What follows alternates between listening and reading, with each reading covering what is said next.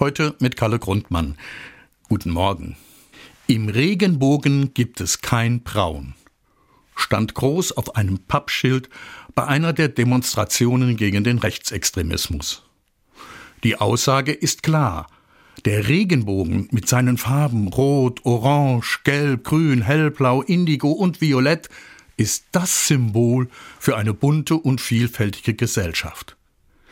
Braun dagegen ist die Symbolfarbe der Nationalsozialisten, weil die SA, die Kampftruppe der Nazis, braune Hemden trug. Der Regenbogen ist aber auch ein uraltes religiöses Symbol.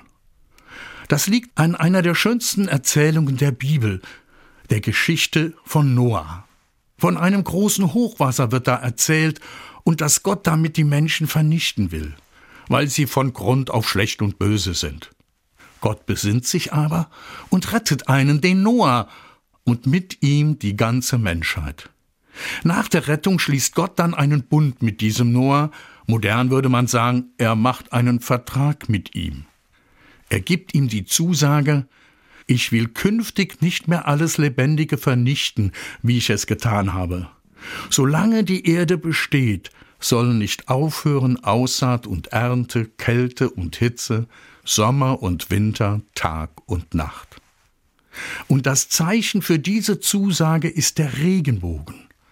Balle ich Wolken über der Erde zusammen und erscheint der Bogen in den Wolken, dann gedenke ich des Bundes, der besteht zwischen mir und euch.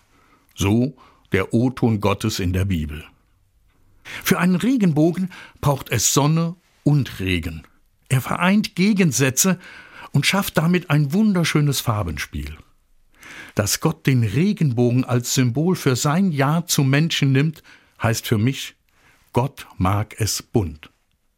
Dass alle in die gleiche Richtung marschieren, die gleichen Hemden tragen und die gleichen Parolen singen, ist nicht in seinem Sinne. Kalle Grundmann, Koblenz, Katholische Kirche.